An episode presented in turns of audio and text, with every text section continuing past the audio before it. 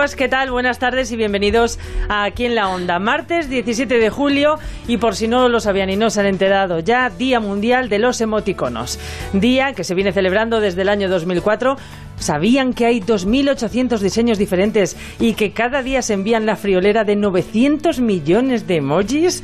Bueno, el más famoso y usado es el que llora de risa, eso es buena señal. Pero ahora deje a un lado sus chats y presta atención a la radio porque vamos a empezar este programa que saben que también pueden seguir en las redes sociales, en Twitter, arroba aquí en la onda y también en Facebook, con muchas propuestas que hemos preparado para usted con Lorena Pérez Mansillas, Vanessa Luzón, Diego Díaz en la producción y redacción y Javier de la Torre en la realización. Pero antes, como todos los días y hoy más que nunca, damos la bienvenida a David del Cura, que nos adelanta los contenidos que tiene luego a las 8 en la brújula. David, buenas tardes. ¿Qué tal? Buenas tardes, buenas tardes. Pues tendremos que estar pendientes de lo que ha dado de sí el Congreso de los Diputados, donde está el presidente del Gobierno desgranando cuáles son sus planes económicos y sus planes políticos, que podríamos resumirlo en, en la política ganar tiempo y para ganar tiempo en la política lo que necesita es ganar dinero, es decir, tener un presupuesto algo más holgado. Entonces, para tener un presupuesto más holgado y una vez que en Europa han dicho que bueno, que se puede relajar un poquito el objetivo de déficit, es decir, conseguir un gasto de unos 5.000 millones más, también ha puesto encima de la mesa subida de impuestos. Tampoco voy a desgranar todos los impuestos que van a subir, pero según los técnicos se calcula que se pueden conseguir entre 9.000 millones de euros. 9.000 millones de euros que, como todo el mundo puede imaginar, no vienen del cielo, sino que salen de los bolsillos de los contribuyentes. De los de siempre. Bueno, pues de los de siempre, porque al final, eh, si eh, van a poner un impuesto a la banca, ¿alguien tiene alguna duda de que va a repercutir ese impuesto entre los ciudadanos de a pie? Pues nadie puede tener ni la menor duda. Hmm. Entonces, con ese con ese dinero, pues en algún momento se aprobará el techo de gasto y si se pueden desarrollar esas llamadas políticas sociales, conseguirá el apoyo de lo que es el ala izquierda del Congreso de los Diputados. Pero mientras tanto, tiene que tener la cuestión catalana algo controlada. Y hoy ha propuesto algo así como lo que propuso Zapatero, es decir, volver a la vía estatutaria, que se acabe con todo votando, pero votando un nuevo estatuto de Cataluña. Claro, Joan Tardá le ha dicho que si se creen que nacieron ayer y que no van a ir por la vía estatutaria del autogobierno cuando ellos están en la autodeterminación. Y un detalle de lo que están inmediatamente es lo que ha planteado el diputado del PDCAT, el señor Campuzano, que lo que ha venido a decir es que por qué el gobierno no dice la nueva fiscal general del Estado que les afine un poco todos los tipos penales para que los presos del procés que están en la cárcel pues puedan ir saliendo. Así que la cuestión catalana promete dar grandes momentos recuperando aquello del estatuto. Así que hablaremos de Pedro Sánchez, también veremos las reacciones que ha generado, por ejemplo, entre el empresariado, y eso lo comentaremos en la brújula de la economía, porque el responsable de la COE, Rosell, ha dicho que se pone en peligro la inversión, la competitividad y que se puede poner en peligro el empleo que últimamente se está recuperando. Además, echaremos un vistazo en el Partido Popular. Sigue la carrera, el sábado votación. Sabremos si Soraya Sáenz de Santa María o Pablo Casado se convierten en presidenta o presidente del Partido Popular. Hoy han tenido una reunión entre ambos, que según han dicho ambos equipos ha sido cordial, pero nada más se sabe de la reunión en cuestión. Bueno, y en Twitter una brújuloscopia hoy un tanto triste, creo. no, triste no. Sí, a mí me da un poco de, tristeza. Se acerca el fin de la temporada y como cada año hacemos balance. ¿Qué te ha parecido brújula, la brújula? Bueno, pues eh, las respuestas son bien, muy bien, excelente y sublime. Yo he votado sublime, va ganando excelente. Excelente, con un 58%. Sublime. Sublime, pues se vota, se vota, pero todos los años nuestro balance. Sí, lo que pasa que digo triste porque es tu último día hoy al frente de la brújula, David. es el último día al frente de la brújula. Pues mantengo, mantengo la categoría de director de la brújula, pero no la voy a ejercer. es la categoría que supongo mantengo hasta el día 27, pero ya lo voy a dejar en manos de Caridad García estos días que quedan de semana y la semana que viene María Hernández, y, todo luego, el equipo. en septiembre te escucharemos dónde, David. Pues supongo que por la mañana, por la mañana y estaremos con el tío Alsina, más de uno, porque claro, si eso está solo necesita más gente para que tenga claro, el título para que sean más de uno. Hay que, hay que echar gente allí a la collera pues te felicito sinceramente y te doy mi enhorabuena por todo este trabajo realizado estos años al frente de la brújula, David. No cuesta nada con esta buena compañía. Muchísima suerte en tu nueva andadura. Chao, muchas gracias. Un beso. Chao. Nosotros comenzamos. El silencio entre nosotros empieza a dolernos de más. Creo que llegó el momento de dejar todo atrás. No busquemos salida si nunca quisimos entrar. No recuerdo un domingo de lluvia besándonos en el sofá. Porque nunca fuimos buenos en amar. Porque nunca nos quisimos amarrar. Si yo tuviera la llave de tus ojos cerrados, si yo pudiera inventar cada recuerdo, cada. Pues es martes, como decía, y venimos cargados de contenidos, entre ellos, por ejemplo, Lorena, ¿qué cosas? Arqueología con Eduardo Galán, el conservador del Departamento de Prehistoria del Museo Arqueológico Nacional, que nos va a hablar de lo que tienen ahora mismo en la vitrina cero del museo. También vamos a conocer más aplicaciones útiles para el verano de la mano de Diego Díaz y hablaremos de la calidad del aire en España en base a un informe de Ecologistas en Acción. Con ellos hablaremos esta tarde. Y por último, tendremos unos cuantos misterios y leyendas de España, de estos que nos cuenta Miguel Moltoy, que nos pone la piel de gallina y los pelo como escarpia. Pues todo esto en unos minutos, pero antes vamos a conocer cómo se circula por las carreteras de nuestro país. Nuevo Auto Premier, concesionario BMW en Madrid y Alcalá de Henares, patrocina el tráfico. Conectamos con la DGT. Jorge López, buenas tardes. Buenas tardes. A esta hora en Madrid destacan retenciones de entrada en la A6 desde el plantillo y en la A1 hacia Nudo Manoteras y en la A2 hacia la M30. De salida en la A4 en Pinto, A42 en Fuenlabrada y A3 en Rivas y en la M40 en Coslada y Vicálvaro hacia la A3, Valdemarín hacia la A6 y Villaverde hacia la A5. En la provincia de Barcelona, circulación intensa en la A2 a su paso por Yorba y San Joan de Espí, dirección hacia la ciudad condal y mucha precaución también en las rondas B10 y B20, congestionadas en puntos de ambos sentidos. En Valencia, retenciones en la A3 a su paso por Siete Aguas, sentido Madrid, y en la V30 en Cuart de Poblet hacia la A7. En la provincia de Málaga, varios puntos densos en sentido de entrada desde la A7 en Calahonda y San Pedro de Alcántara y en, y en Nueva Andalucía, sentido Cádiz. Y en Sevilla, congestión en la ronda SE30 en la zona de los remedios. ¿Te gustaría decirle a tu pareja que quieres tomar un café con tu ex? ¿Te atreves o no te atreves? BMW presenta su primer X2. Atrévete a todo. Infórmate en autopremier.bmw.es. Autopremier, tu concesionario BMW en Madrid y Alcalá de Henares.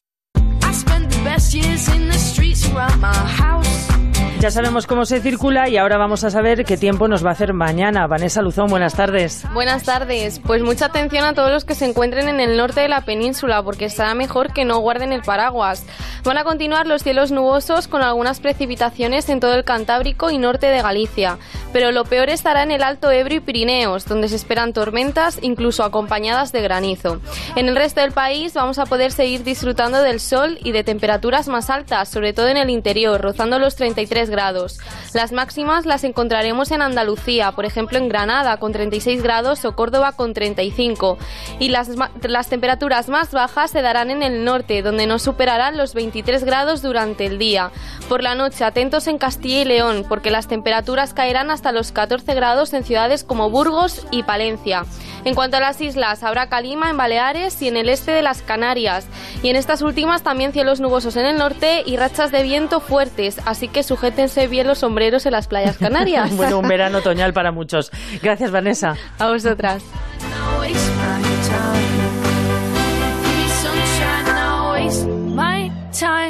Aquí en la onda.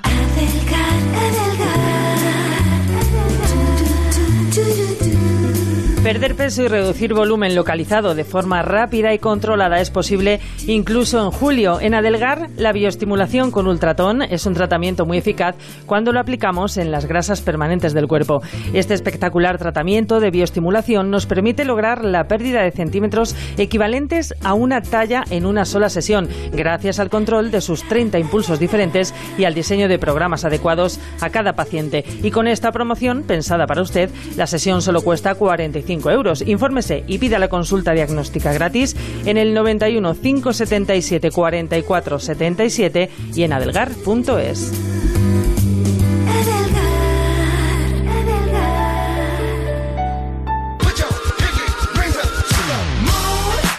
Seguimos aquí en la onda con Rosana Huiza.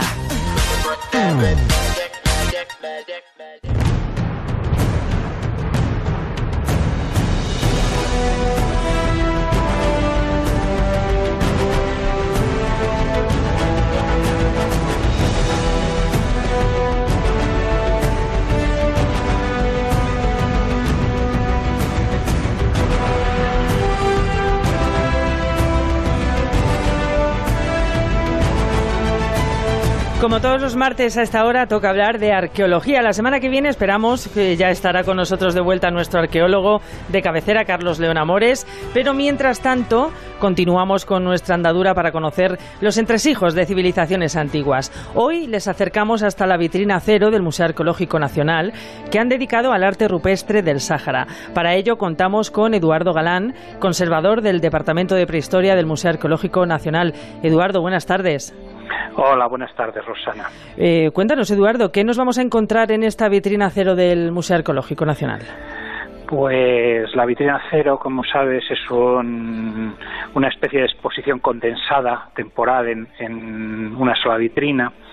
Está destinada bien a, mostrar novedades, nuevas adquisiciones, como en este caso colecciones que no se muestran habitualmente al público. Y lo que vamos a encontrar es una selección de las colecciones eh, de arqueología del Sáhara, del antiguo Sáhara español, Sáhara occidental, eh, en concreto las representaciones de arte rupestre.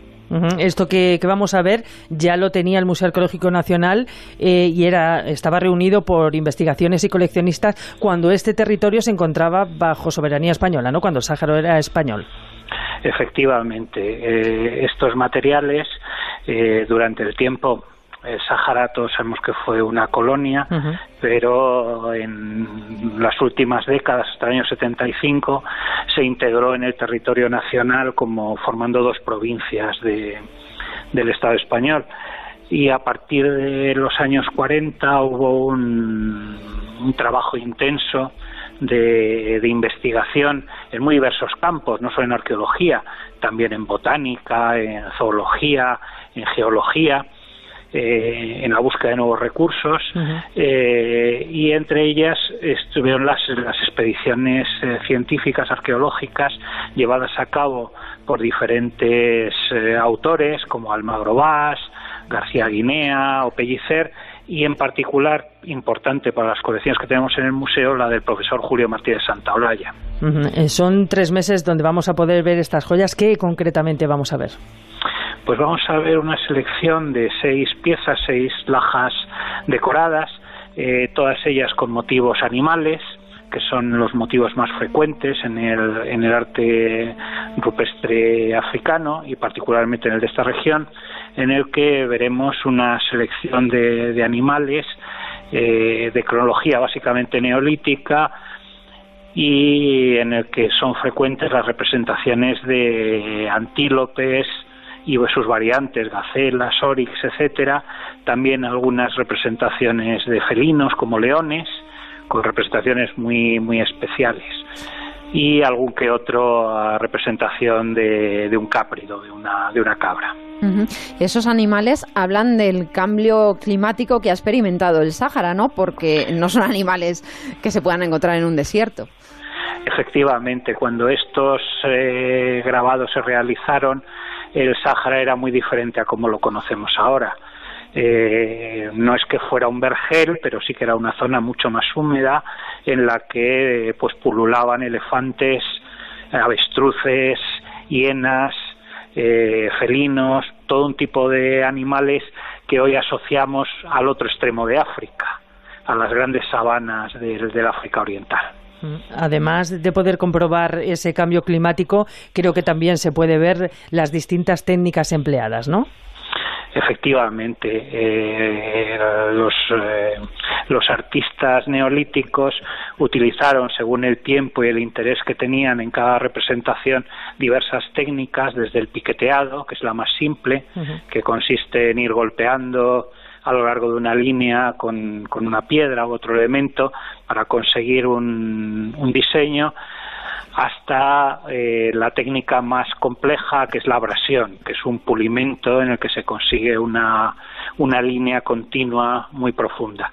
De hecho, la mayoría de las piezas que tenemos expuestas están realizadas con esta técnica.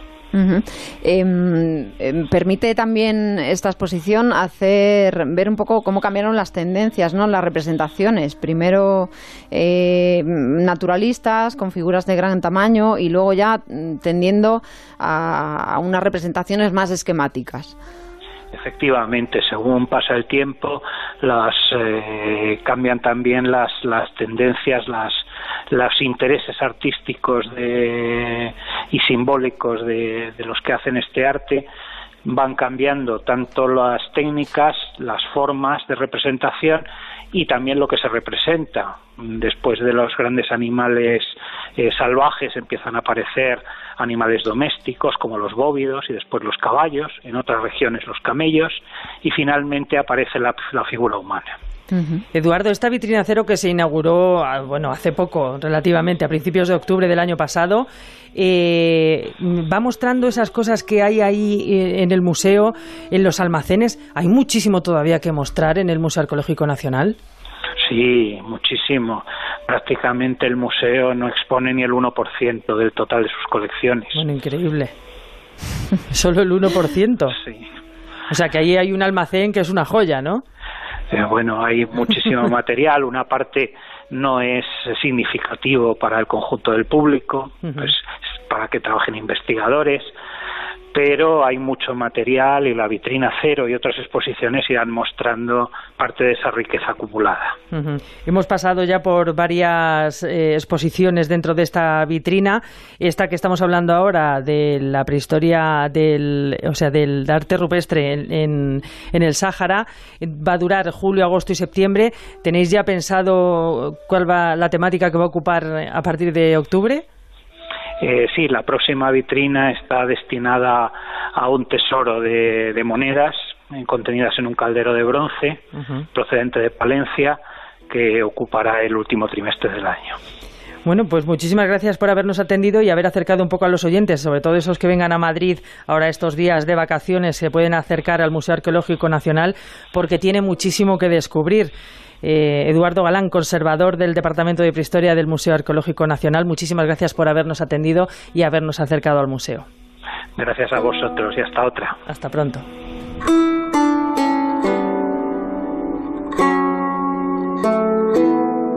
Seguimos aquí en la onda.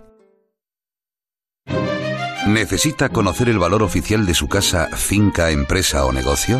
TIRSA, Sociedad de Tasaciones homologada por el Banco de España, especialistas en tasaciones de ámbito nacional. TIRSA. Llámenos al 91 540 0633 o visítenos en Jorge Juan 45. Presupuesto sin compromiso. ¿Tienes manchas de humedad en tu vivienda de Madrid? Murprotec, especialista en el tratamiento de humedades con más de 60 años de experiencia, tiene la solución. Llama al 930 1130 o entra en murprotec.es y pide un diagnóstico gratuito y con garantía de hasta 30 años. Confía en Murprotec, líderes en Madrid. ¿Hablamos? Asfontes, cocina tradicional gallega. Empanadas, mariscos, pulpo, pescados y carnes de la tierra. Calle General Laci 10 en Atocha. Reservas en asfontes.com.es. Galicia en su mesa. Gilmar presenta El Campanario Hills, una magnífica oportunidad de inversión inmobiliaria en la exclusiva nueva milla de oro de Estepona. 29 apartamentos y áticos dúplex con un diseño impecable que destaca sobre el entorno. El Campanario Hills. Infórmese en el 952 80 85 70. Gilmar, de toda la vida, un lujo. Alquiler Acción de alquilar. Negocio por el que se cede una cosa a una persona durante un tiempo a cambio de una rentabilidad. Seguro. Adjetivo. Que es cierto. Libre y exento de todo peligro o riesgo. Si piensa en alquilar, ya sabe. Alquiler seguro. 902 37 57 77. Alquiler seguro. 902 37 57 77. La reforma que tú buscas la encontrarás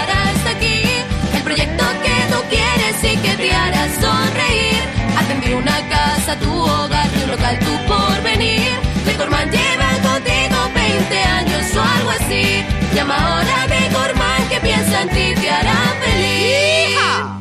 Electrocasión, liquidación permanente de electrodomésticos nuevos de las mejores marcas hasta con un 50% de descuento y garantía del fabricante. Electrocasión, cuatro tiendas por todo Madrid. Hola, ¿es la Escuela de Sanidad? Vengo a informarme. Bienvenida a Forma Emplean. Sígueme.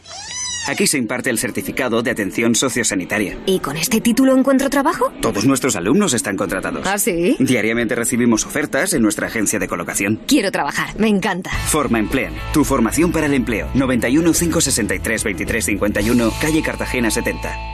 ¿Sabes que las humedades pueden salirte muy caras si no las tratas a tiempo? Ahorra tiempo y dinero llamando a Murprotec y elimínalas de raíz. Pide tu diagnóstico gratuito, personalizado sin compromiso y con una garantía de hasta 30 años. Contacta en el 930 1130 o en murprotec.es. Para tu tranquilidad, Murprotec. Garantía de calidad. Onda Cero, Madrid. Aquí en la onda.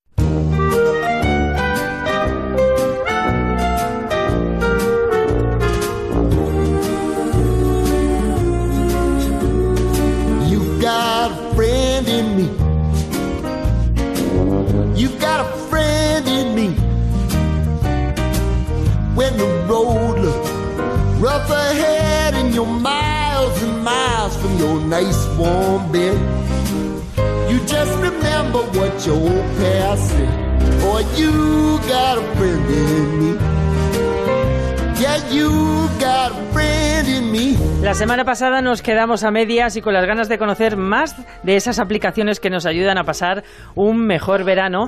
Así que retomamos sección. Ya saben que Diego Díaz ha hecho su propia selección, él al su libre albedrío, de aplicaciones que no pueden faltar en nuestro móvil si estamos preparando las vacaciones o incluso estamos ya disfrutando de ellas. Diego, buenas tardes. Buenas tardes, Rosana. Aquí estamos una semana más con ganas de contar a nuestros oyentes esas aplicaciones indispensables para este verano. Indispensable según tú. La semana pasada hablábamos, y la verdad es que hiciste una buena selección, de varias aplicaciones ya. Entre ellas, por ejemplo, una aplicación que nos hacía la maleta, otra que nos buscaba las redes wifi gratis, pero nos quedamos a medias con varias aplicaciones útiles para los que viajan en coche. Hablábamos de una que te ayuda a encontrar aparcamiento, pero había más, ¿verdad? Sí, Rosana, aparte de Waze Park, que nos localiza los aparcamientos, como bien has dicho, tenía preparadas dos aplicaciones más para esas personas que prefieren viajar con su vehículo, ya sea en coche o en moto. Una de ellas es Gasolineras España. Con esta, con esta aplicación podrás localizar las estaciones de servicio más cercanas a tu ruta y elegir la que más te convenga, ya sea por cercanía o por precio, ya que te informa de cuáles son las más baratas. Oh, qué bien. Está disponible para Android e iOS. Esta a mí me gusta mucho y me parece muy útil para ahorrarse unos eurillos en las vacaciones, ¿no sí, crees? sí, la verdad es que es bastante útil. A ver, otra aplicación para los que viajen en coche. Se llama Como Viti, con, con B y terminado en Y. Es una aplicación colaborativa que pertenece a la Dirección General de Tráfico y que te ofrece todos los datos de tu ruta, Ah. así como las, eh, las posibles incidencias, atascos, accidentes, cortes de carretera, por obras. Bueno, que, que pueden surgir en tu trayecto, por supuesto. De la misma manera sirve para trayectos en bicicleta o a pie y está disponible para Android. Mira que bien esto para Jaime Novo. Ah, pues sí. Claro, por lo de la bici, como también tiene las rutas a bici, pues Bueno, vosotras que sois más de playa, de montaña. playa, playa. Yo playa. montaña. Bueno, pues tengo una para cada uno, una aplicación. Si tú, por ejemplo, para ti, Rosana, que eres más de, de tienda de montaña. De montaña, sí. Si tu viaje va a ser por España y quieres ahorrar lo máximo posible con la mochila y la tienda de campaña en mano, esta es tu aplicación. Se llama Campiges, con G. Podrás descargarte gratis la primera guía nacional de campings con ofertas, recomendaciones de personas, fotografías e itinerarios que pueden hacer durante tu viaje. Eh, para la playa, eh, Lorena, Venga. no te puede faltar Solarize, Solarice, con Z. Es un temporizador de bronceado. Oh, qué no- bueno esto, por favor. Está muy bien, está muy bien. No es una... Maravilla.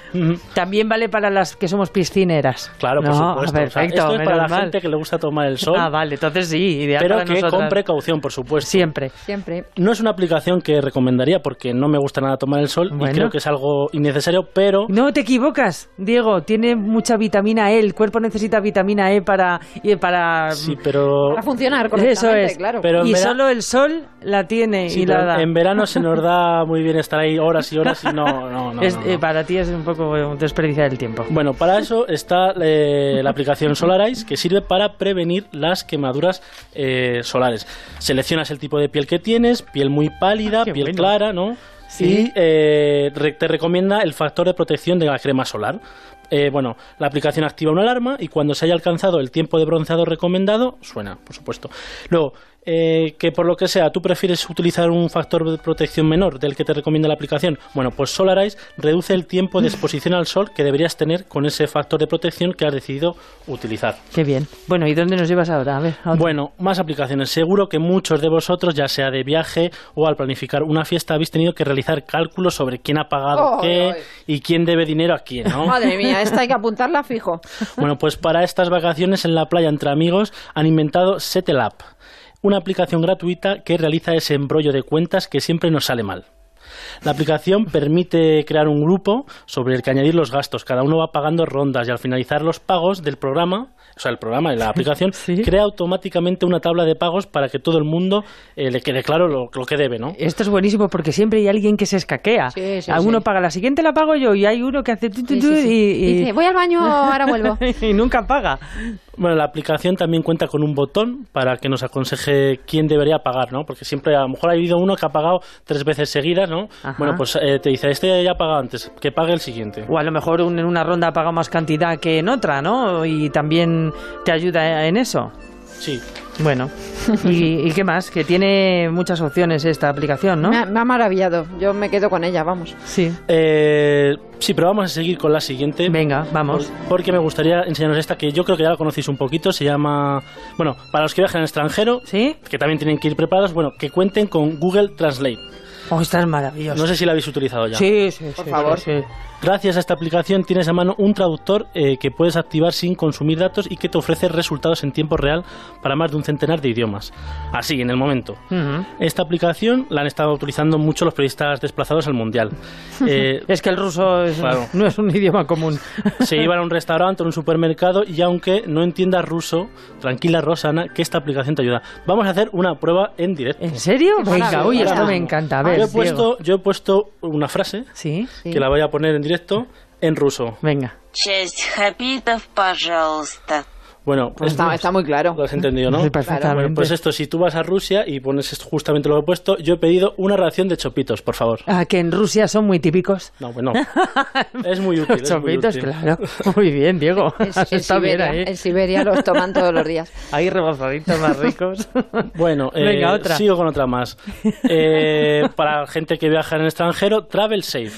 esta aplicación te permite tener a mano y consultar los teléfonos de emergencia del país en el que te encuentras. Uy, esta es muy buena, Sí. Diego. sí, si señor. tienes una urgencia, esta aplicación es indispe- indispensable. Viajero prevenido vale por dos. Bueno, eh, de verdad, además totalmente cierto. Bueno, te- eh, hasta ahora estoy acertando con las aplicaciones o no. Sí, sí, sí, todas muy útiles y nos están Sí, gustando sí, muchísimo. sí. Progresa adecuadamente, que se decía en nuestra época.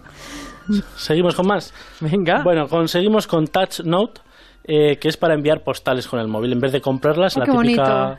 tienda, Sí. bueno, pues esta aplicación permite al usuario coger fotos de tu teléfono inteligente, imprimirlas en forma de postales con mensajes personalizados y enviar a cualquier parte del mundo a un precio asequible. Pero no la envía, la envías por el móvil. No, bueno, es eh, la propia aplicación, tú pagas los dos euros que cuesta la- y, y ah, ellos ya te la entiendo. Ya O sea, en le- vez de Ah, uy, qué bueno Claro. esto. O sea, tú ya eliges la postal que quieres. Sí, sí, sí. O sea, y ellos pues- la, la envían por ti con Puedes su una letrita y todo. Claro. Si tú Oh. vas con tu familia, pues te haces una foto con la familia y se lo mandas a algún familiar.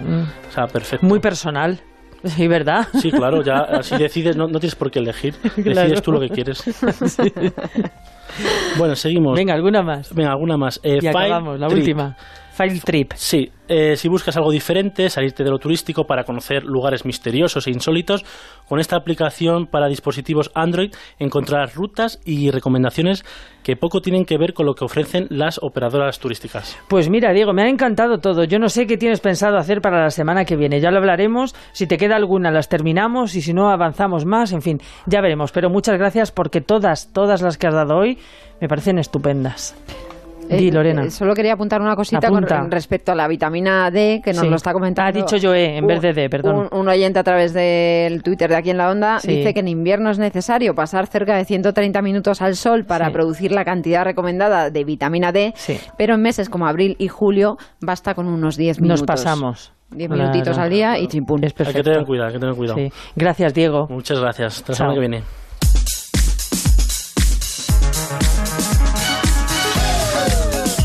En Onda Cero, aquí en la Onda, Rosana Huiza.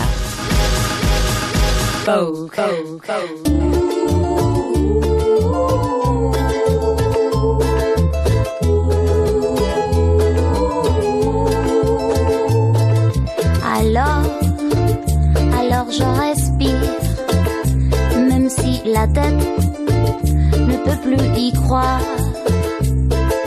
Alors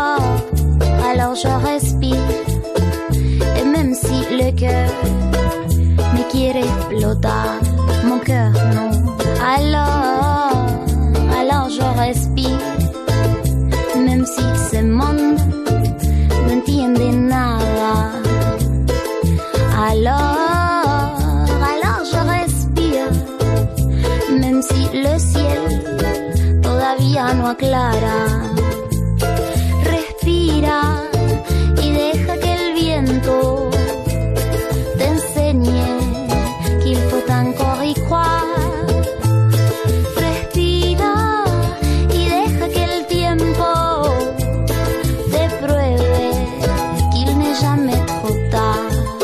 Respirar, una acción tan sencilla y que al mismo tiempo nos está quitando la salud poco a poco. Lo explicamos. La contaminación atmosférica es una de las mayores preocupaciones de este siglo XXI y aunque cada vez existen más legislaciones e iniciativas ciudadanas para disminuir los niveles de polución, cada año la calidad del aire empeora, tal y como asegura el informe La calidad del aire en el Estado español durante 2017, realizado por Ecologistas en Acción. Hoy, uno de los coordinadores de este informe, Miguel Ángel Ceballos, nos va a explicar cuáles son las principales conclusiones a las que ha llegado el estudio y cómo se puede mejorar la situación. Miguel Ángel, buenas tardes. Hola, buenas tardes. Un informe que, bueno, que deja un poco asustado porque parece mentira, pero respirar aire limpio sin riesgos para la salud es un derecho de todo ser humano y en realidad y no y no lo- no no es así. Desde luego, sí, sí, un poco el- si atendemos a lo que sucedió el año pasado, que es de los, de los últimos años eh, uno de los peores en cuanto a los niveles de contaminación, eh, pues, pues efectivamente ese derecho está muy lejos de, de cumplirse, nada más y nada menos que, que el 98% de los españoles pues respiramos un aire que incumple las recomendaciones de la Organización Mundial de la Salud por algunos de los contaminantes. Y dos de cada cinco españoles, eh, casi el 40% de la población, eh, respiramos un aire que incumple directamente los límites establecidos por la legislación española y europea. Por lo tanto, eh, bueno, pues la, la situación no es desde luego eh, muy buena en estos momentos y eh, lo que destacamos un poco en el informe es que durante el año pasado, durante 2017, además esa situación empeoró eh, sustancialmente en todos los territorios españoles y, y para todos los contaminantes. ¿Y dónde está el origen de este problema? ¿Dónde se encuentra? Bueno, pues estábamos acostumbrados desde el inicio de la crisis económica a una disminución paulatina de, de los niveles de contaminación en prácticamente toda España y para casi todos los contaminantes y nos hemos encontrado primero en 2015 y ahora en 2017 con que la, la famosa recuperación, eh, el cambio de ciclo económico ¿no? del que se habla, pues lamentablemente se vuelve a apoyar una vez más sobre la quema de combustibles fósiles tanto en la industria como en la producción, producción de electricidad como en el transporte, de manera que eh, la salida de la crisis pues vuelve a realizarse de nuevo a costa de- del medio ambiente y la salud. Eh, lamentablemente parece que no hemos aprendido eh, mucho y, bueno pues eh, el año pasado eh, pues quemamos más carbón que desde hace muchos años para producir electricidad, aumentó el nivel de, de quema de combustibles de petróleo en, en nuestros automóviles, en nuestro transporte por carretera, pues a los niveles del inicio de la crisis. Bueno, pues estas circunstancias, junto con el año más cálido desde 1965 y el segundo año más seco desde, desde esa fecha, desde que existen registros en, la Agencia Estatal de Meteorología, pues han provocado un cóctel eh, pues eh, muy perjudicial para la salud de, la eh, práctica totalidad de la población española. Vamos, que por un lado está la acción del hombre y por otro el cambio climático que sumados eh, hacen que empeore la calidad del aire.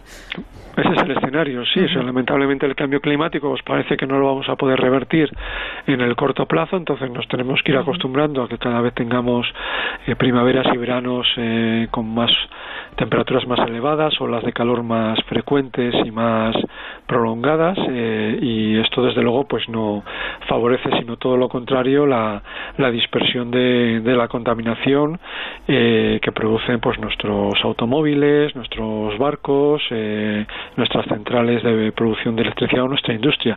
Este segundo factor, es decir, lo que emitimos, lo que emiten nuestras actividades, eso sí que lo podemos Mm. mejorar sustancialmente en el corto plazo. Os bastaría con recuperar eh, el apoyo a las energías renovables que han estado eh, abandonadas durante prácticamente toda la década o para, para conseguir de esa forma pues eh, dejar de quemar carbón y petróleo para producir la electricidad que necesitamos, ¿no?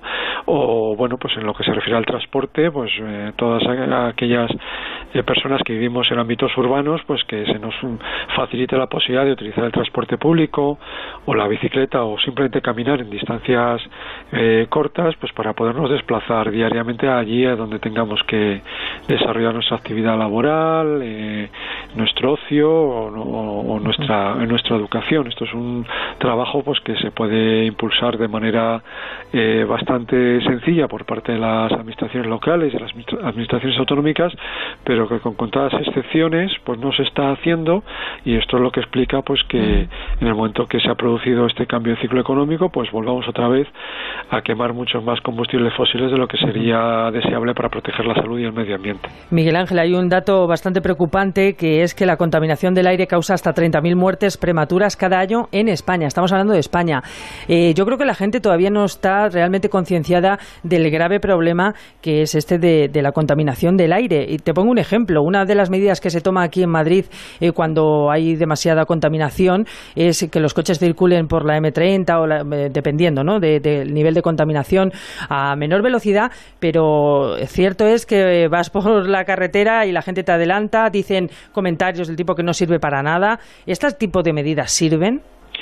Sirven las medidas eh, puntuales que se toman por parte de algunos ayuntamientos, como por ejemplo el de Madrid, frente a episodios de muy elevada contaminación que suceden afortunadamente solo unos pocos días al año, pero no sirven eh, estas medidas eh, de, de, emergencia, digamos, tomadas puntualmente solo estos días, pues no sirven para mejorar la calidad del aire en general. Es decir, que lo que harían falta son medidas permanentes todos los días del año que, insisto, nos permitan sacar coches de nuestras ciudades y sustituirlos pues por, por bicicletas, por autobuses o, por personas caminando, que además es mucho más saludable eh, desde el punto de vista del funcionamiento de nuestro organismo, ¿no? El hacer ese ejercicio diario que supone ir a nuestro trabajo, a nuestro lugar de compra o de ocio, pues en, bicicleta o andando en lugar de conduciendo un coche. Por lo tanto, lo que hacen falta, aparte de eh, bueno, actuaciones eh, puntuales frente a, a situaciones de emergencia atmosférica,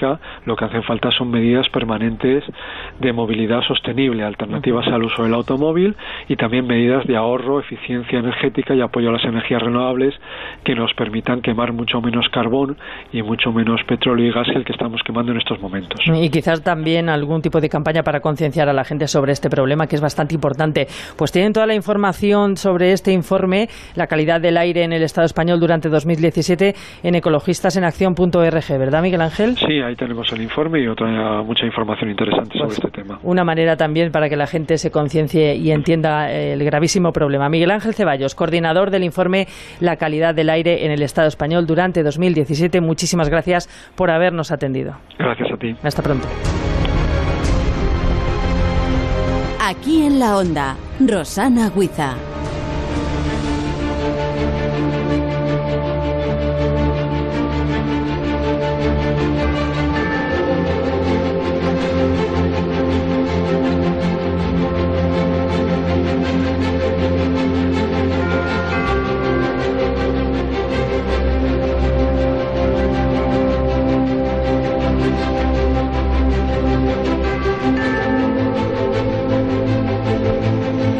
La hora ya de abrir la ventana del misterio, como todos los martes, en Aquí en la Onda, donde durante 10 minutos vamos a disfrutar de leyendas con un toque intrigante y enigmático. La semana pasada viajamos a Asturias y hablamos de lugares donde el silencio está presente. Hoy retomamos una historia pendiente y de ahí nos iremos hasta Toledo, Castilla y León, donde también el misterio tiene su haber. Nos vamos bien cogidos de la mano para no pasar miedo con Miguel Moltó, locutor de radio y televisión y articulista de la revista Madrid Histórico. Miguel, buenas tardes.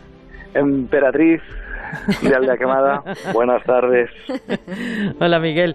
Eh, pues eso, que la semana pasada nos quedamos ahí con una historia interesantísima que dimos una pequeña pincelada, la Villa Excelsior. Así es, efectivamente, un lugar que es como una aparición, de repente, ¿la ves? Tan imponente, tan solitaria, ¿Dónde está? tan abandonada, tan ruinosa, en Luarca. Palacete de un indiano, eh, un capricho millonario desproporcionado, desde luego, eh, y que es, en el que se escuchan desde luego los estertores últimos de su existencia porque se cae a pedazos. te, lo, te, lo, digo en tres líneas nada más. La construye, eh, la construye Manuel Méndez de Andés en 1912, heredó de su tío que también se llama Manuel Méndez de la formidable fortuna ¿de acuerdo? De miles y miles y miles de reales de la época. Era un emigrado de 1858 que establece una próspera industria de tabacos llamada La Abundancia y bueno, pues lleva una vida de rico y poderoso hasta que la mala gestión y su fallecimiento en alta mar, porque viajaba mucho, pues eh, le fue llevando a la ruina en todo su imperio. Y ahí es donde está ese silencio del que hablábamos la semana pasada, es ese lugar casi en ruinas que está en silencio. Vamos, un lugar, como dijimos la semana pasada, lleno de misterio. Y lleno de misterio. No sé si habrá fantasmas. Sabes que yo estas cosas no me, no me las creo mucho, pero bueno. Sí, sí, que decíamos, hacíamos el símil que podía ser el- un poco la historia del gran Gatsby español, Sí. ¿no? Eh, eso es, sí, sí, sí. Lo que pasa es que el gran Gatsby era... Sí, bueno, también era rico, ¿no? Sí, sí, sí, sí. luchaba en Menudas este fiestas era- organizaba. y, y por lo que luchaba era por el amor de, de una mujer. Eso en es. este caso, ¿no? Sí, sí, sí. Bueno, pues eh, vámonos ahora a Toledo, nos decías, que íbamos a hacer esa parada. Pues sí, muy bien, efectivamente. Fueron eh, muchas las mujeres acusadas en procesos. Eh, procesos inquisitoriales por hechicería, embrujamientos, sortilegios, conjuros, pócimas, ¿eh? lo que llamaban las ciencias toledanas, que no fueron imaginación de mentes alteradas por el fanatismo ¿m? de estas artes, que quedaron como documentos, eh, además, eh, y como, como dato histórico están ahí las actas. O sea, que está documentado. Sí, sí, sí, sí, sí, sí, sí.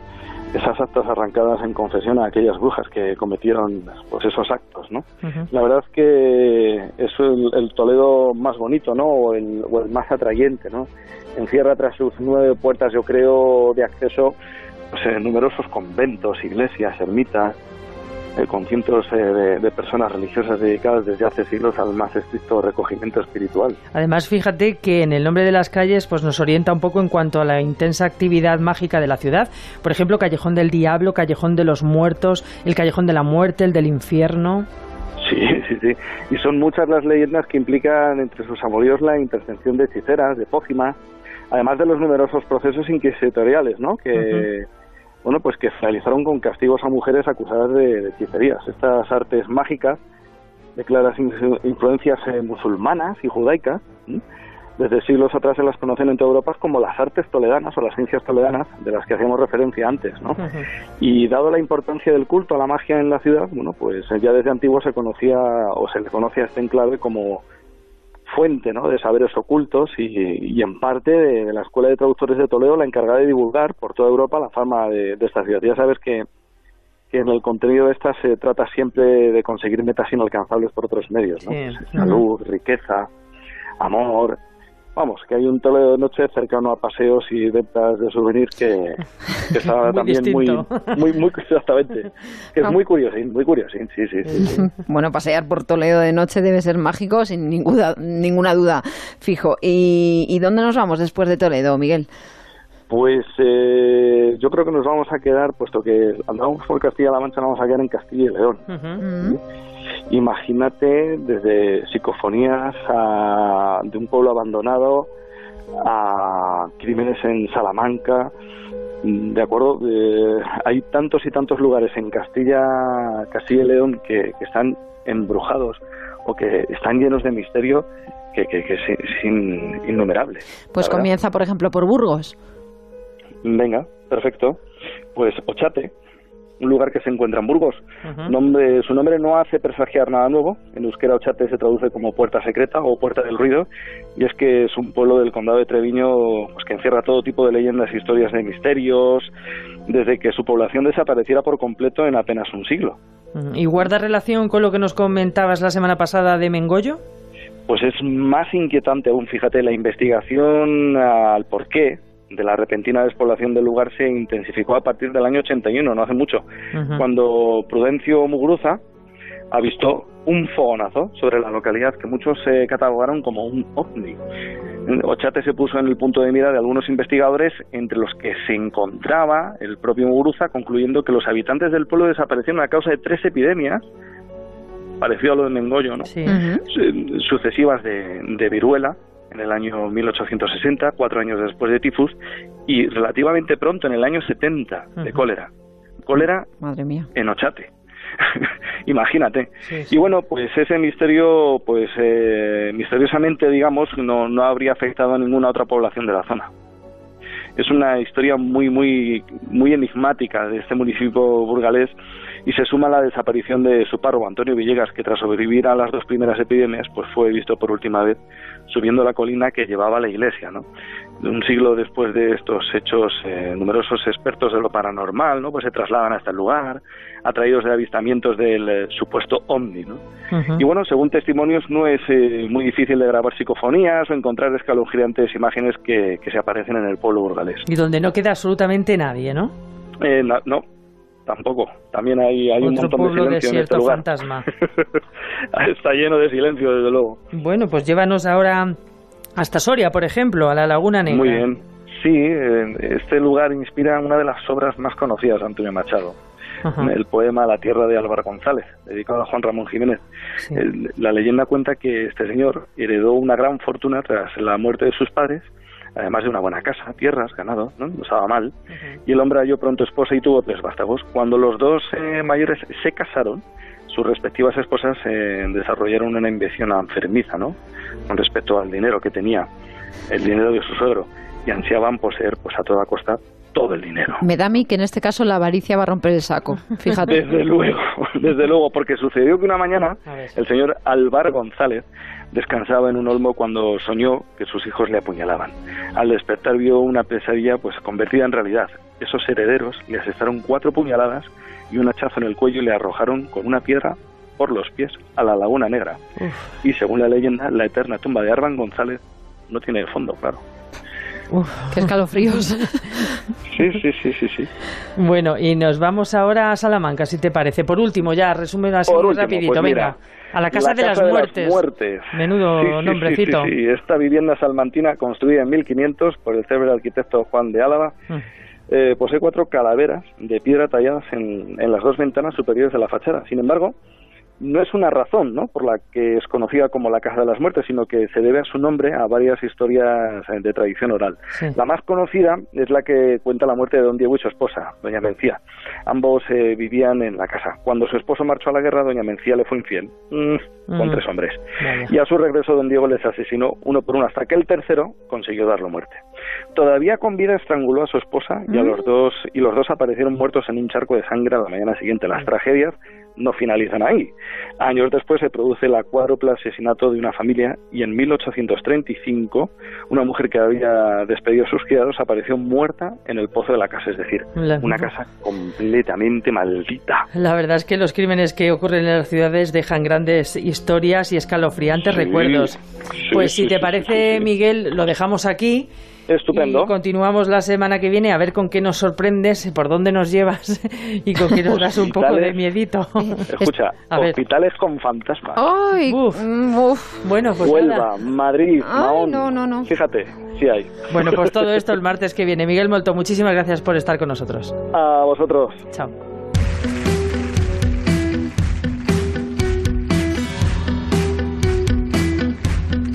Un día más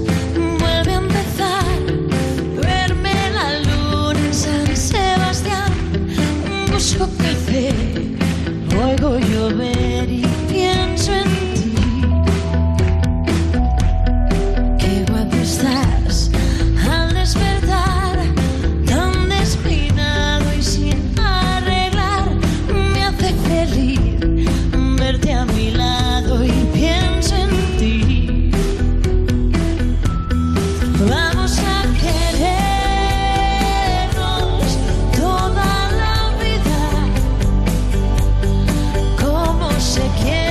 nosotros vamos recogiendo, pero preparando cosas para mañana miércoles, entre otras, por ejemplo, Lorena. Piensa en bici con Jaime Novo, después seguiremos viajando por el mundo, aunque ya sea en bicicleta.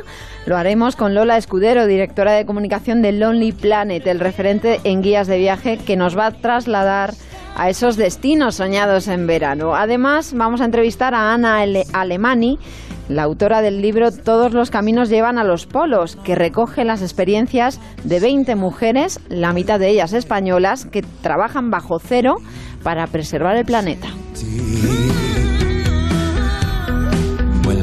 Mí. Bueno, todo esto será mañana. Se quedan ahora con David el Cura y todo el equipo de la Brújula. Nosotros volvemos mañana a las 7 de la tarde aquí en La Onda. Les esperamos, porque sin ti no.